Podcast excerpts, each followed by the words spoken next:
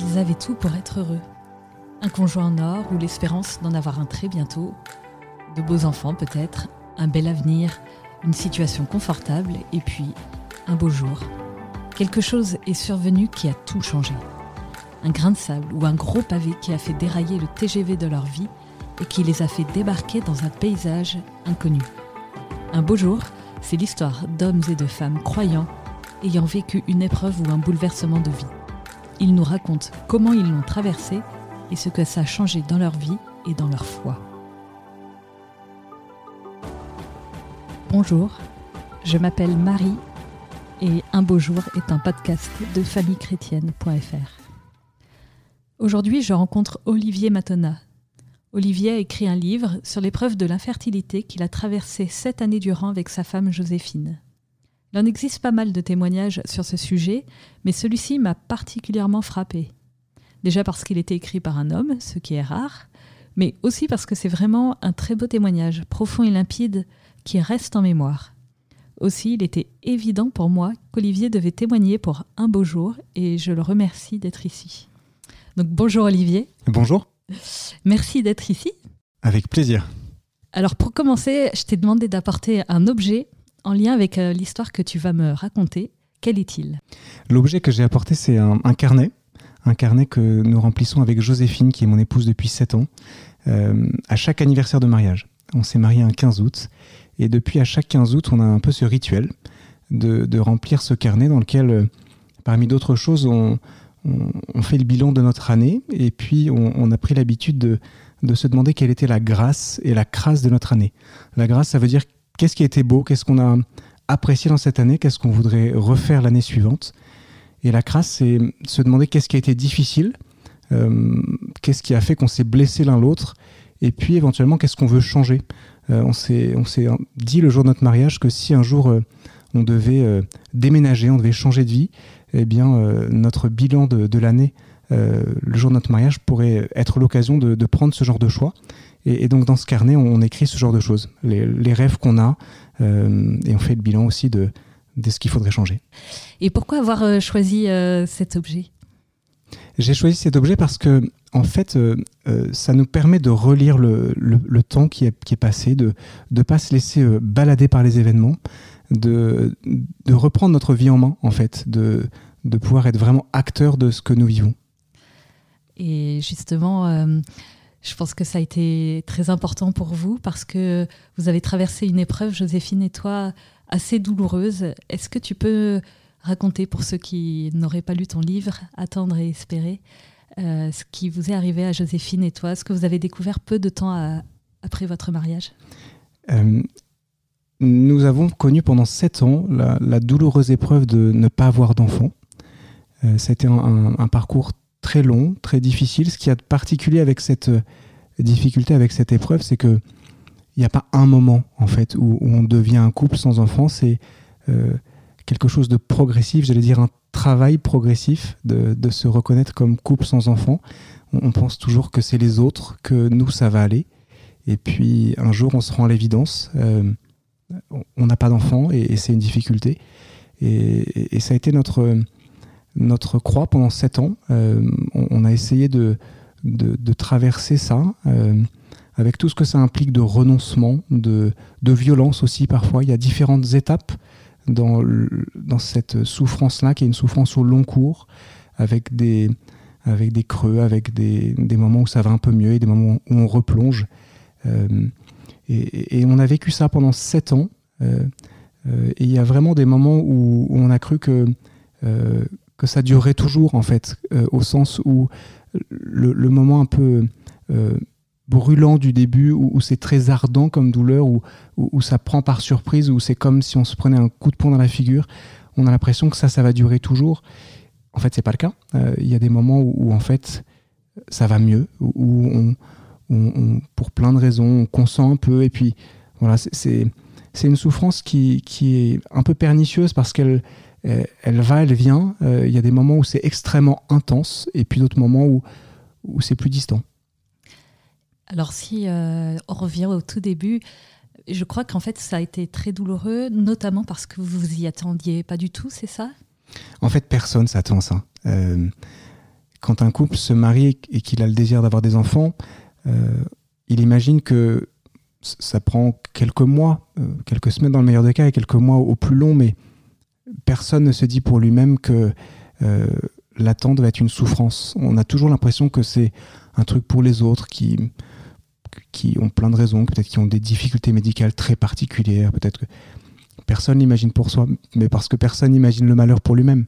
Euh, et, donc c'est vrai que au départ, on n'y a pas cru, en fait. Euh, on s'était dit que euh, nous, ça irait, et, et que il suffisait d'attendre encore un petit peu, et puis quand encore un petit peu, ça devient deux ans, trois ans, en fait, on, réalise et, on accepte. Je crois qu'il y, a vraiment quelque chose de l'ordre de, l'acceptation, de, plus vivre dans le déni, en fait, de plus penser que ceux qui sont en attente d'enfants, ce sont ceux qui attendent depuis au moins un an de plus que nous.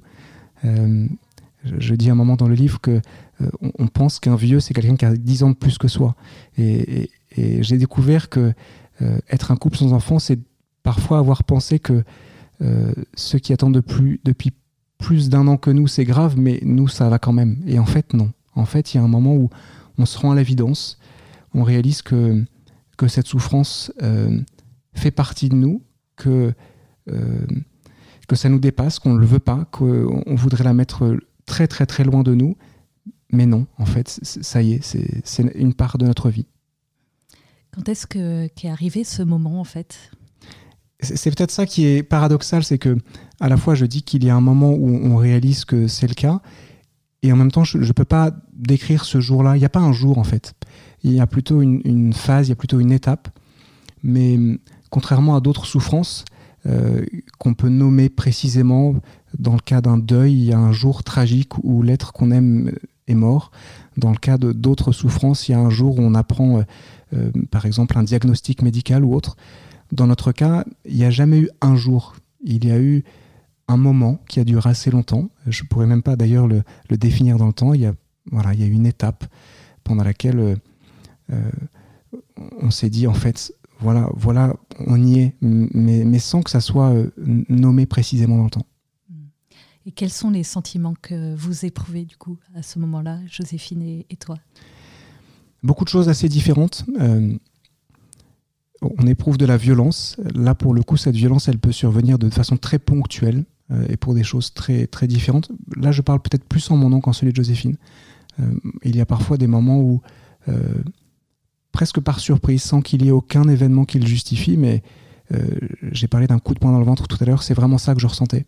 quelque chose de très injuste, de, de, vraiment violent. Il n'y a pas de terme plus précis que ça. Parfois, c'était explicable, c'est le fait de, croiser euh, un enfant, un, bébé, de se dire que c'est pas le sien et que peut-être que jamais on connaîtra ça. Ça, c'est violent. Euh, parfois, c'est simplement le fait de se projeter dans l'avenir, de dire tiens, ce sera quoi ma vie dans 10 ans? Et, de se dire que peut-être dans 10 ans, la vie ressemblera exactement à ce à quoi elle ressemble aujourd'hui. Et ça, ça peut être très dur. Voilà, il y a plein de choses en fait qui peuvent euh, susciter cette violence. Et puis il y a de la tristesse, bien sûr. Une tristesse qui, qui, qui, a ceci de, difficile que en fait on se sent très seul. C'est une tristesse de la solitude, une tristesse de, se sentir parfois incompris, y compris de, de la part de ceux qu'on aime. Euh, sentiment que, que les autres ne réalisent pas en fait ce que ça veut dire. Les autres euh, se disent que allez, ça va aller, mais en fait non, ça va pas. Euh, et peut-être que peut-être que ça va durer toujours. Et ça, c'est difficile de, de, de, réaliser que ce qu'on vit maintenant et qui est vraiment euh, parfois horrible, euh, se dire que peut-être ça sera comme ça toujours, ça c'est vraiment extrêmement difficile. Et puis, euh, tu es croyant. niveau foi, du coup, est-ce que tu en veux à Dieu à ce moment-là?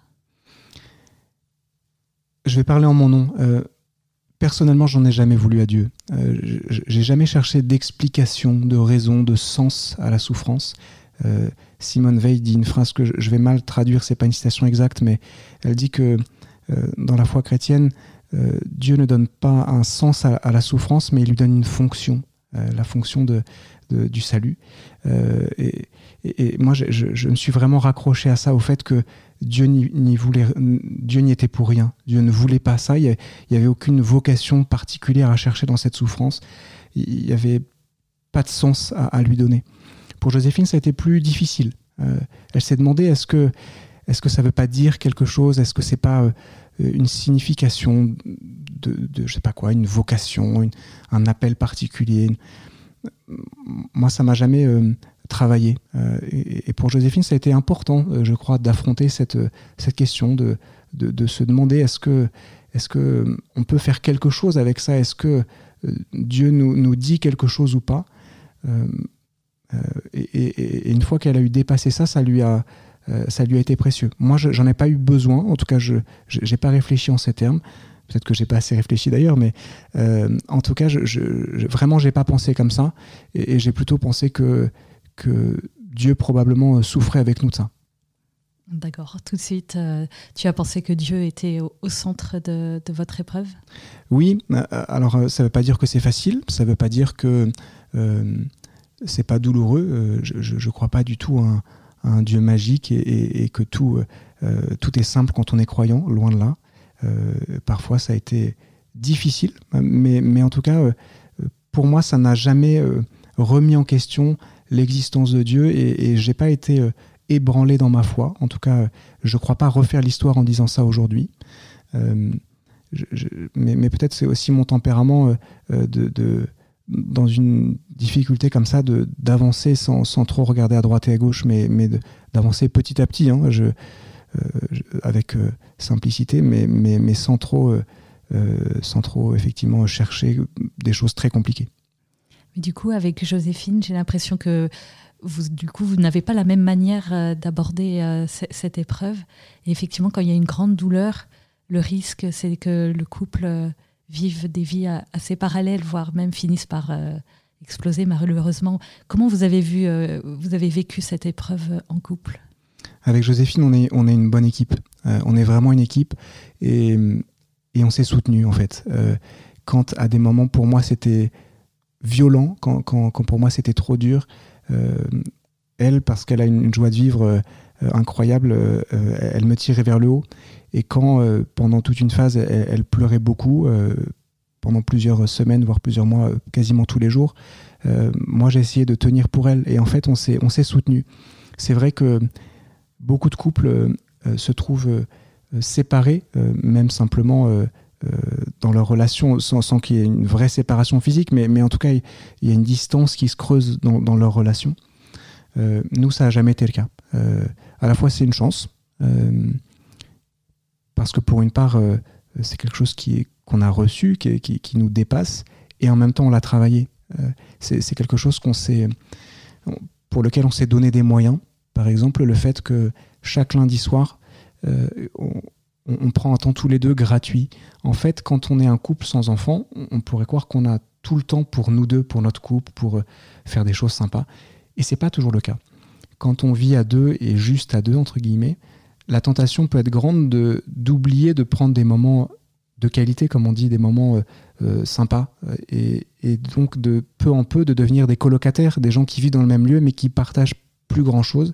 Et nous, on a veillé à ça, on a essayé d'y veiller en tout cas et chaque lundi est un moment euh, de ressources pour nous. C'est un moment pendant lequel euh, euh, on fait des choses différentes. On appelle ça le lundi c'est interdit parce que c'est interdit de faire des, choses pénibles. Donc le lundi chez nous, on passe pas l'aspirateur, on remplit pas des documents administratifs, on fait rien de, de désagréable ou rien de trop quotidien. On fait quelque chose qui nous amuse. On, fait un jeu de société, on, regarde un bon film. Quoique ça, on le fait pas trop parce que regarder un film, c'est pas être ensemble, c'est voilà, on préfère vraiment quelque chose qui nourrit notre relation et qui nous permet de d'être ensemble et, de, de, vraiment faire grandir notre amour. J'allais justement vous demander euh, à Joséphine et toi, euh, même si Joséphine n'est pas là, je sais que tu, tu parles beaucoup en, son nom, euh, quelles étaient les, les, sources de consolation, les, les, les moyens de, de réconfort pour respirer? C'est une bonne question. Euh, les sources de, réconfort, c'était déjà de passer ces moments à deux privilégiés le lundi, mais, à d'autres moments aussi. Euh, on a appris à, savoir qu'est-ce qui, nous, qui nous faisait du bien, qu'est-ce qui était euh, bon pour nous. Et, par exemple, on, a eu l'occasion de faire des voyages. on a, voilà, puisque nous n'avions pas d'enfants, nous étions quelque part libres comme l'air. Et on a eu la, grande chance à, plusieurs reprises de faire des voyages à des moments où, les gens qui ont des enfants les accompagnent à l'école, etc. Nous, voilà, on a profité de, de, ce, de, ce, malheur en quelque sorte pour faire des voyages. Ça, ça nous a fait du bien. Et est-ce que donc la foi est, un réconfort dans, ce, dans cette épreuve? Oui, la foi est un réconfort. Bien sûr, la foi est un réconfort. Euh, pour autant, je dois dire que notre foi a évolué euh, au cours de cette épreuve. Euh, je, crois que quand on souffre, la foi change. peut-être que notre foi, tous les deux, était plus légère auparavant, peut-être plus enfantine au sens noble du terme. Et, avec cette épreuve, elle a peut-être pris un peu de densité, un peu de gravité aussi. Euh, pour autant, je, crois qu'elle s'est, euh, euh, s'est pas du tout, elle s'est pas, comment dire ça? Elle, pris de la densité, mais, mais sans pour autant être venu, devenu cynique. on n'est pas devenu des gens qui, qui, regardent la foi avec distance comme un truc pour les autres, ceux qui ont la vie facile. Au contraire, ça a été une foi qui, qui j'espère vraiment, a, a pris un peu de, oui, de la densité avec cette épreuve. Euh, tu pries différemment aujourd'hui? Oui, je prie différemment parce que aujourd'hui, je, crois que je, je, comprends un peu mieux ceux qui souffrent. Euh, c'est pas un permis de quoi que ce soit. J'ai pas le, le, badge de celui qui a souffert. Ça me donne aucun droit. Mais ayant souffert, je, crois que j'ai plus de compassion pour ceux qui souffrent. Euh, il y a un psaume qui dit que euh, un pauvre crie, le Seigneur entend. Quand on est ce pauvre, on, voilà, ça, donne un autre, un, autre aspect à la foi. Mais tu dis que voilà, donc euh, ta foi n'a jamais donc euh, vacillé, voilà, que, c'est comme ça, c'est ton caractère. Mais quand même, du coup, le, Seigneur ne, répondait pas à, votre prière. J'imagine que vous avez prié, prié, prié pour avoir un enfant et le, Seigneur ne répondait pas. comment vivre cette absence de réponse? Ça, c'est vrai qu'on a, on a beaucoup prié pour ça. Évidemment, on, prie toujours pour ce qui est important et, avoir un enfant quand on est un couple et qu'on désire avoir un enfant, c'est ce qui est très très important. C'est parfois même ce qui prend toute la place. Donc bien sûr qu'on a beaucoup prié pour ça et qu'on on a fait beaucoup de démarches spirituelles dans ce sens. On a fait, euh, je crois, toutes les neuvaines qui existent dans l'Église catholique. Et, on connaît à peu près tous les lieux de pèlerinage de France, de Navarre et, d'ailleurs. Euh, Vous pouvez faire un petit guide. Ah oui, je, crois que je, effectivement, c'est une bonne idée. Je, vais peut-être faire un guide sur les démarches spirituelles. Euh, mais, plus sérieusement, je dirais que cette épreuve nous a permis de nous recentrer sur le cœur de la foi, sans du tout minorer le reste j'ai beaucoup d'affection pour la dévotion populaire. J'aime beaucoup cette manière de prier. Euh, et, peut-être que euh, cette épreuve nous a aussi permis de, de nous recentrer vraiment sur le sur l'essence même de la foi, sur euh, Jésus de Nazareth et, sur, sur des choses simples. Dieu est mon Père, ça j'en ai jamais douté. et peut-être qu'à des moments où c'était plus dur, je, me suis vraiment centré sur, sur ces fondements-là. Et, parce que j'avais plus le courage, plus l'énergie pour euh, être euh, m'investir dans, plein de choses très, très belles, mais, mais qui me paraissaient peut-être euh, trop compliquées ou trop difficiles. Je me suis vraiment centré sur des choses basiques, simples. Malgré donc cette absence d'enfant, vous, vous refusez de faire une PMA ou une FIV ou ce que la médecine propose euh, à des couples dans, dans la même situation que vous? Oui, alors c'est une manière de le dire. On refuse effectivement ça, mais, mais je crois qu'on choisit une autre manière de faire euh, qui n'est pas du tout un refus de la médecine. Ça me semble important de le dire. C'est pas parce que, euh, comme nous, on, fait le, choix de, ce critère-là qui est le nôtre, et, qui est celui que l'Église propose euh, à différents moments. Nous, le choix qu'on a fait, c'est de ne pas dissocier la relation sexuelle de la procréation, euh, ce qui exclut effectivement euh, certaines démarches de PMA, voire un grand nombre de, de, ces démarches dans la FIV. pour autant, ce n'est pas du tout un refus de la médecine. Par exemple, nous avons été accompagnés par la naprotechnologie. Naprotechnologie, qui est un terme trop compliqué, qui veut dire natural procreation, la procréation naturelle. c'est une approche à la fois extrêmement médicale. Il faut savoir qu'il y a peu de recherches sur l'infertilité. C'est bien dommage, mais parce qu'il y a d'autres palliatifs, c'est un sujet qui intéresse trop peu les, scientifiques. Mais quelques scientifiques tout de même font des recherches. C'est le cas de, ceux qui travaillent pour la NAPRO. Euh, et, on a été accompagné dans ce cadre-là et c'est un accompagnement euh, qui a été extrêmement important pour nous parce que, comme je viens de le dire, il est à la fois très, très en pointe sur les sujets techniques de, médecine et en même temps, c'est un, accompagnement euh, très humain, très intégral au sens de être accompagné dans toutes les dimensions de notre, notre couple. On n'a jamais été vu comme simplement des patients à soigner, mais comme des personnes j'ai par exemple été toujours très touché que le médecin qui nous accompagne à chaque début de, de rendez-vous nous dise comment vous allez? ça paraît rien, c'est un tout petit quelque chose, mais qui est très important quand euh, on, souffre comme, comme ça. Quel rôle a joué euh, votre entourage euh, dans cette épreuve? Au début, notre entourage n'a pas joué de rôle, mais à cause de nous. Euh, au départ, nous n'en parlions absolument pas à personne. C'était un non-sujet. Et, je crois qu'il aurait été assez malvenu de la part de notre entourage de nous en parler. Euh, je ne l'aurais pas bien pris du tout. parce que pour nous-mêmes, c'était pas un sujet. En fait, on ne voulait pas que ça en soit. On, ne voulait pas en parler. Et puis, ensuite, notre entourage a essayé de nous en parler et, on a continué à ne pas vouloir en parler. Euh, on, a mis un peu tout le monde à distance parce que pour nous c'était trop douloureux et, on ne voulait pas euh, euh, affronter les conseils, affronter les recommandations. voilà. Et au départ, notre entourage n'a pas joué de rôle. Et puis un jour, on a crevé l'abcès.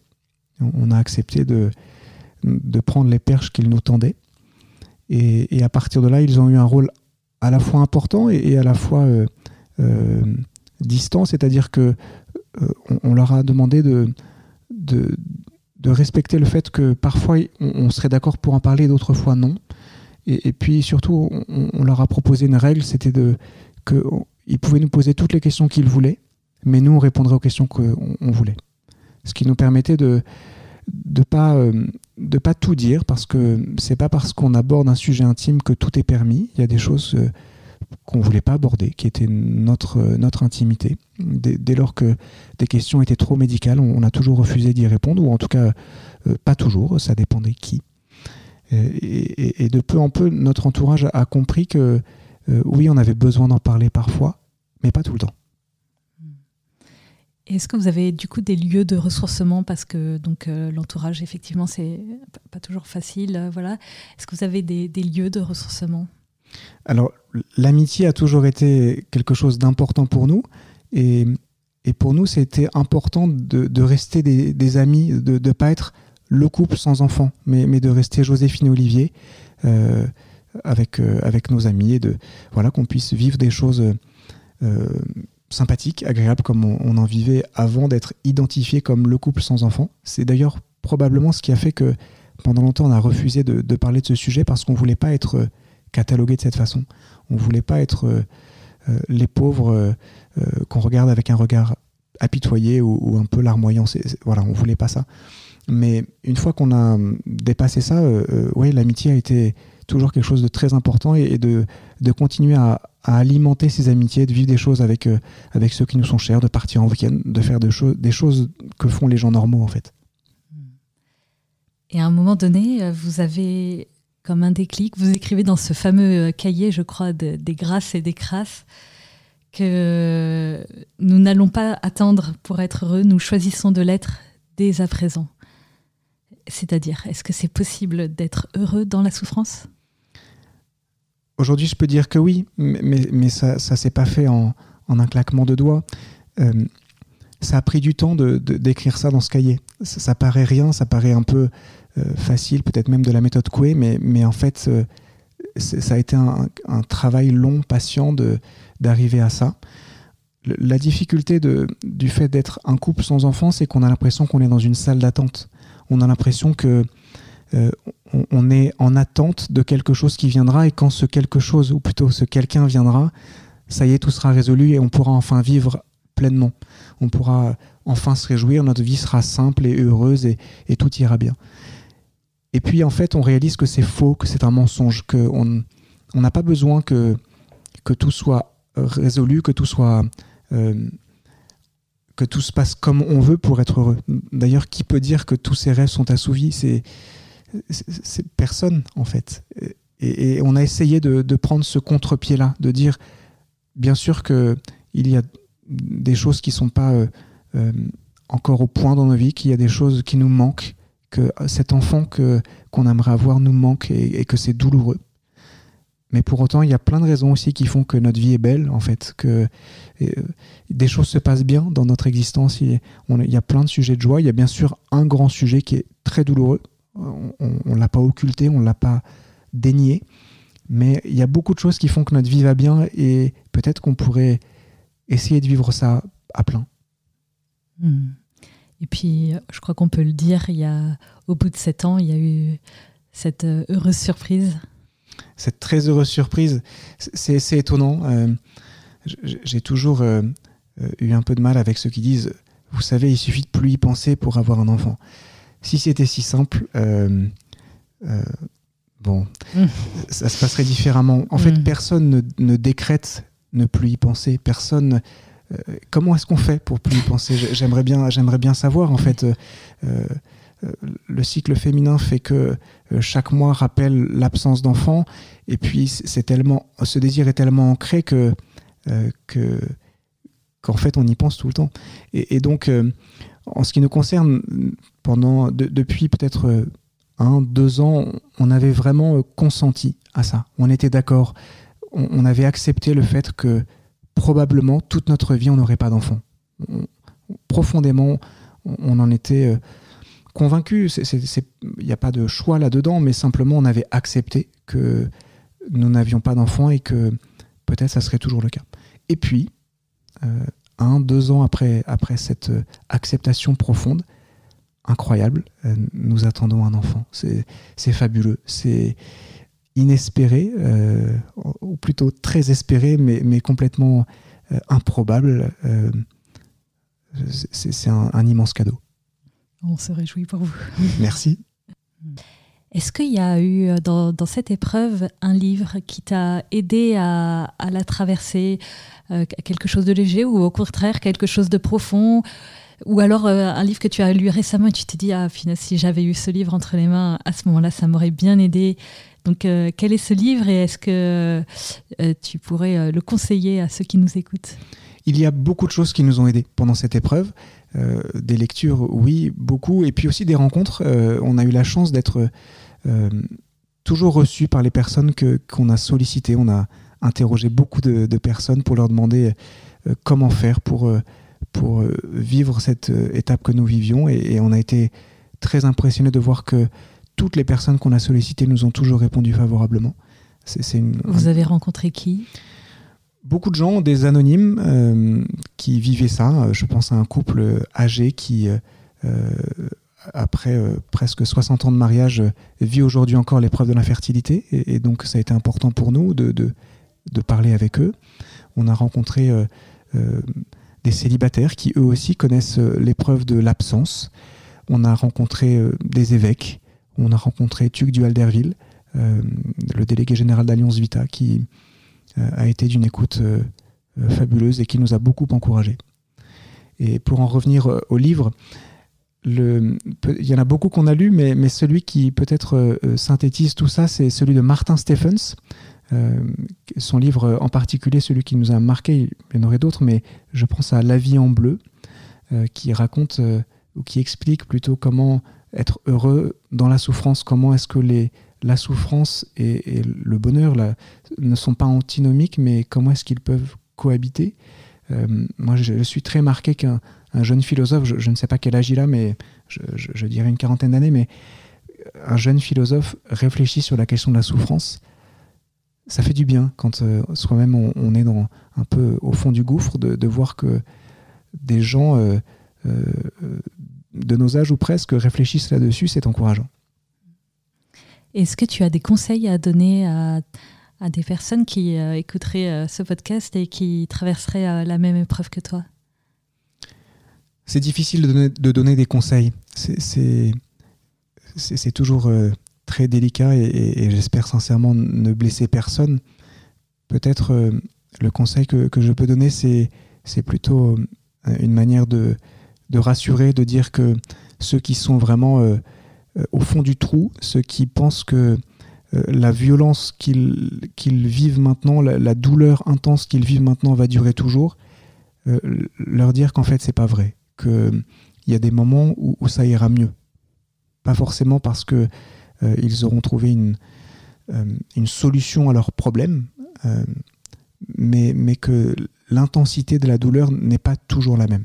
Je, crois que c'est important de, le savoir et c'est un réconfort peut-être. Oui, ça sert certainement, ça donne de l'espoir. Et puis aussi peut-être un, autre conseil pour un couple qui vivrait ça, c'est de, ne pas perdre de vue que le, on se marie pas pour avoir des enfants. On se marie pour s'aimer et, ensuite, euh, ce qu'on désire tous, c'est que euh, cet amour euh, soit source d'une autre vie. Mais même pour ceux qui n'ont pas la chance de, vivre la fertilité, on peut être fécond quand même. C'est pas parce que on est infertile qu'on est infécond. Et c'est pas du tout spiritualisant de dire ça. C'est quelque chose qu'on a vécu. On, on peut vraiment faire l'expérience d'une authentique fécondité, bien sûr extrêmement différente de celle dont on rêvait, ça c'est sans ambiguïté, mais il est possible d'être fécond, c'est clair. Quelle est cette fécondité que vous avez trouvée, euh, Joséphine et toi? La fécondité, en fait, c'est de vivre pour quelqu'un d'autre que soi, c'est de que, que, sa, que sa vie nous dépasse, qu'on vive pour d'autres, que notre amour euh, euh, soit utile à d'autres, qu'il porte une forme de, qu'il porte du fruit, qu'il soit fécond. Euh, on a trouvé plusieurs lieux de, je l'espère, de fécondité, en tout cas plusieurs lieux dans lesquels on s'est donné. Par exemple, je pense à Esperanza. Esperanza, ce sont des, week-ends euh, que nous avons lancés avec Joséphine. Euh, Esperanza part d'un constat, c'est que quand on, on, est un couple sans enfants dans l'Église catholique, on est assez seul, parce que souvent les laïcs dans l'Église euh, c'est soit les jeunes, soit les familles. Et quand on est euh, plus très jeune euh, et quand on n'est pas une famille au sens où beaucoup l'entendent, c'est-à-dire le fait d'avoir des, enfants, c'est difficile de trouver sa place. Et puis, on a aussi remarqué que ceux qui font le choix de ne pas dissocier l'union sexuelle de la procréation se sentent encore plus isolés parce que c'est difficile de faire ses choix, c'est difficile de se sentir soutenu là-dedans. Et on s'est dit que peut-être euh, si, on proposait simplement un temps de rencontre, un week-end sympa euh, avec des couples qui vivent cette même épreuve, on pourrait euh, se soutenir, s'encourager. Et, on a donc lancé ces week-ends qui sont tous sauf des week-ends pour infertile anonyme. parfois, on a l'impression que organiser une rencontre entre personnes qui ont en commun seulement une souffrance, ça va être un peu l'angoisse. Euh, je peux assurer que ces week-ends sont tous sauf euh, des week-ends tristes. On, y rit beaucoup. Euh, c'est vraiment comme un week-end entre amis, sauf que le vendredi soir, quand on se rencontre, on ne se connaît pas encore. Mais une fois que, que, la glace est brisée, on passe vraiment d'excellents week-ends. Super. et pour terminer, je t'ai demandé d'apporter ta prière préférée. Quelle est-elle?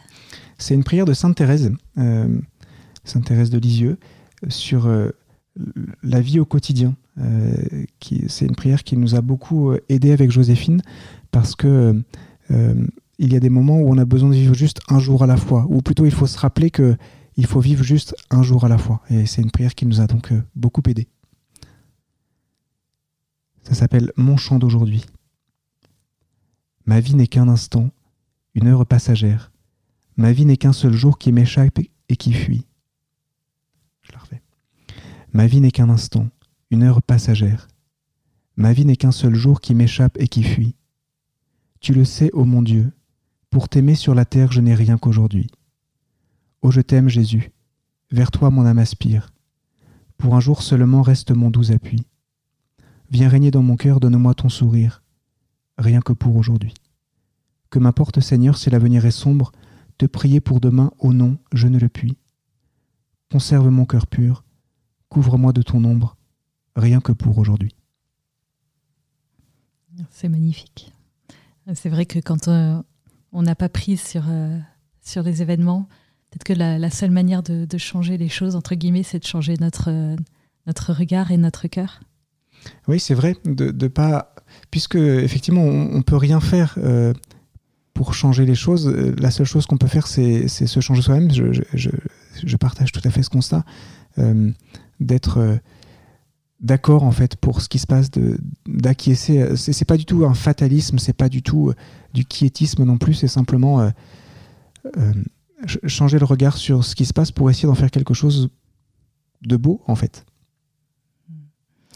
Et ma toute dernière question, c'est si le Christ était là, là, si le Seigneur était là à ce moment-là, qu'est-ce que tu lui dirais vis-à-vis -vis de l'épreuve que tu as traversée? Ce que je lui dirais, c'est de le remercier d'avoir accepter de souffrir la croix, parce que quand on souffre, de savoir que Dieu lui-même a souffert, c'est une vraie consolation. Et puis, je lui dirais merci d'être euh, le Dieu de la vie, en fait, de d'avoir euh, dépassé cette croix, d'avoir montré que la croix n'était pas le tout, c'était pas un point final, mais que cette croix pouvait être euh, dépassée, quelle que soit la manière, mais, mais que la croix n'était pas le, fin mot de l'histoire. Merci beaucoup, Olivier. Merci. Merci de nous avoir écoutés. J'ai été très contente de recevoir Olivier et cette conversation m'a beaucoup enrichi. Et vous, qu'en avez-vous pensé? N'hésitez pas à me faire un retour sur le groupe du podcast, sur la page Facebook de Famille Chrétienne ou sur le compte Instagram les-du-bas podcast au pluriel-du-bas FC. D'ailleurs, n'hésitez pas à vous y connecter régulièrement. Vous y trouverez les références des ouvrages cités dans l'épisode, la photo de l'objet apporté et d'autres surprises. Si vous avez envie de poser une question à Olivier, postez-la en commentaire de ses réseaux sociaux. Et puis si cet épisode vous a plu, n'hésitez pas à le partager à vos amis, surtout ceux qui traversent une phase difficile. Qui sait, cela les aidera peut-être. Enfin, ceux qui nous écoutent via iTunes ou Apple Podcast, si vous pouviez mettre une note de 5 étoiles, cela permettrait au podcast de remonter dans les recommandations et de le faire connaître à plus de monde. Un grand merci et à bientôt. Famille chrétienne vous invite à vivre le temps de carême avec ses contenus dédiés. Articles, podcasts, vidéos, newsletters vous aideront à méditer et à vous recentrer sur l'essentiel. N'attendez plus et abonnez-vous au magazine à partir de 2,90€ par mois rendez-vous sur boutique.famillechrétienne.fr.